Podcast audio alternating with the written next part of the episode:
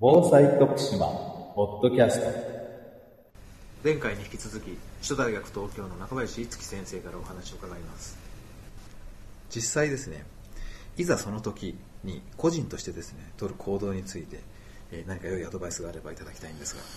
都市と地方では違うかもしれませんし大都市と中小都市でも違うかもしれませんが、はい公共交通機関を使って外出するということを前提に考えると、まあ、地震災害等大きな災害が発生するとまず足が失われるということを考えないといけない。それからライフラインその他に支障が出るとその生活の最も基本になるサービスがなくなると。はい。特にトイレ問題なんていうのは一つの大きな課題になるかもしれませんでトイレっていうのは下水道の一部なんですけれども、はい。実はトイレが使えなくなるのは上水道によって使えなくなるんですよね。今全国水洗化しましたから、はい。トイレ問題っていうのは非常に上水道が止まれば立ちどころに地方でもお大都市でも発生するのはトイレ問題ということだと思います。もしトイレが使えなくなったらどうするか。歩いて帰るにも途中にトイレが使えなくなったらどうするか男性と女性で少し勝手は違うかもしれませんけれども、私はもうぜひそのトイレぐらいは自分で処理しろということでですね、女性の方にはぜひ福祉介護用のおむつを一つ必ず持って歩いてもらうと。あだおむつを持って歩けば家帰るぐらいの間トイレなくてもなんとかなる。んですよね、はい。今のおむつは非常に性能いいですから。え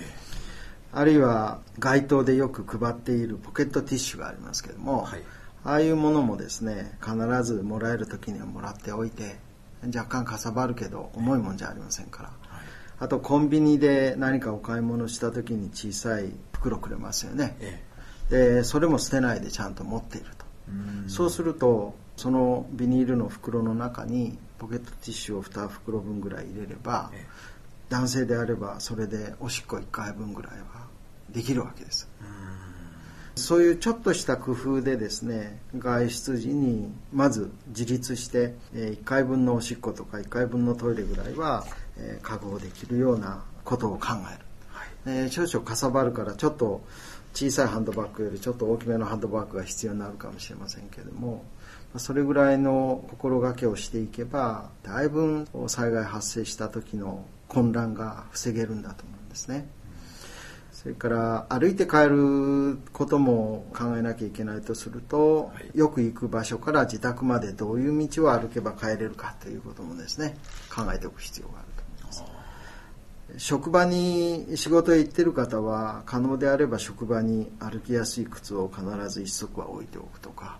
あるいは雨具を必ず置いておくとかはい。いうような、えーいざという時には歩いて帰れるような身支度をしておくことも大事だと思います。あと家族への連絡方法。これは今もう一つ重要なその落ち着くためのお手段ですね。はい。で従って安否確認ということで NTT で言えばまず音声メッセージってのは171という災害伝言ダイヤル。はいさらに i モードその他のお携帯電話のメールによるですね、はい。えー災害伝言板というメール、まあ、この2つは誰でも使える、まあ、家族との連絡方法ですので家族間が共有しとかないといけない。171ってのはご存知のように固定電話がないと使えませんので、はい。えー若い家族で固定電話がない携帯だけという方は災害伝言板の携帯メールの方を使わないと連絡が取れないかもしれません。でちょっと時間はかかっても確実に発信できれば受信できますので、はい。この携帯伝言板の災害時の連絡メールの使い方もですね練習しておくことが大事だと思うんですね。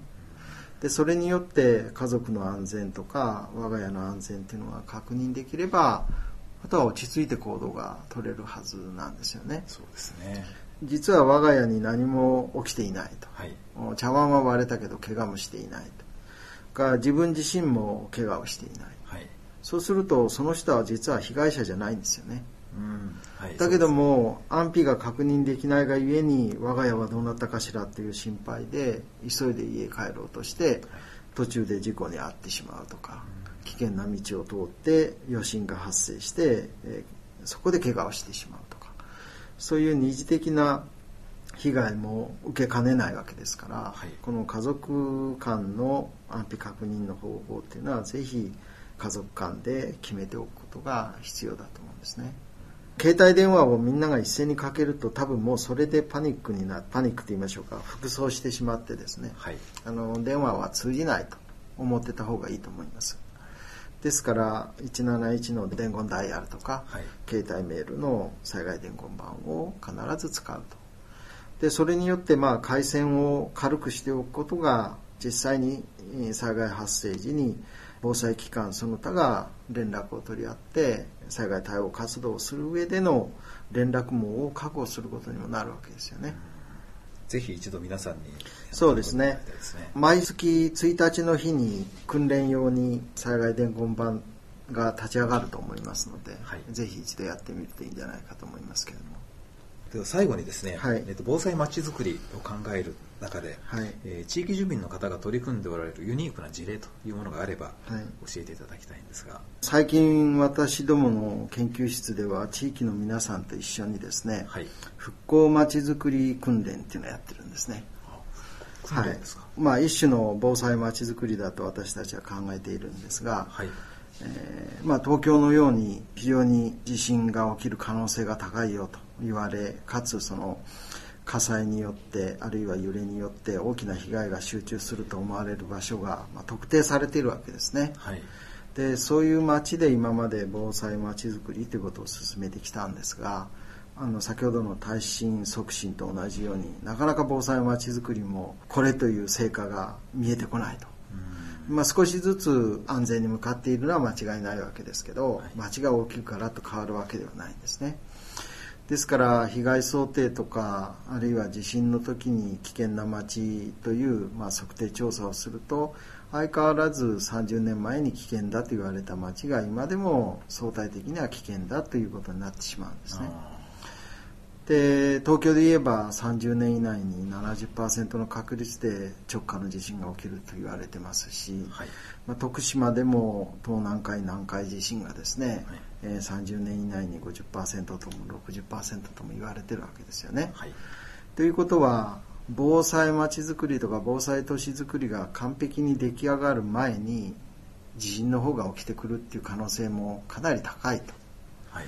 とすれば被害想定で予想されているような被害が発生するんじゃないかと思います。はいじゃあその被害が発生したらあなたはどういう生活をして、えー復興していくんでしょうかうん先ほど耐震化で家が壊れるとこんなにお金がかかってこんな大変なことになりますよっていう話をしましたが、はい。それを町に広げるともっと大変だというそうです。ことですね。はい。でその復興ということの大変さをですね、はい。事前に少し疑似体験してもらおうというのがあ復興まちづくり模擬訓練とか復興まちづくり訓練と言ってるやつなんです、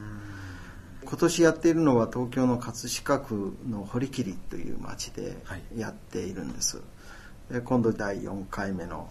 復興まちづくりを考えようというワークショップがやるわけですけれども。でそこで、ふえー被害を受けた後避難所へ行き避難所の後仮住まいを探して応急仮設住宅を建てて。はい。だけど都市なんかですと応急仮設住宅も近くに建てる場所がないとみんななんか目の前に仮設が建つように一瞬思うんだけど、はい。とんでもないところへ建ってとんでもないところへ分散しなきゃいけない、うんで街がバラバラになっちゃうとじゃあ復興でどんな街づくりしようかっていう話し合いをするのも難しくなってくる。でそうすると復興も遅れるし、はい。あるいはえ住民の意思と関係ない復興になってしまう可能性もある。だけど望ましいその町っていうのはどういう町なんだろうか。ということをですね、はい。その被害を受けてしまった後もし望ましい町を作るとしたらどういう町でしょうかっていうことを考えてみようと。うん。でそれが実はぐるっと回ってですね、はい。その町が本当に安全でこういう町に町が再生されるといいねという目標を地域で共有できるんであればそれが復興のために出てきた町の姿であったとしてもえ今から私たちの町をそういう町に向かって改造したらどうでしょうか、みんなで工夫をしていったらどうでしょうか、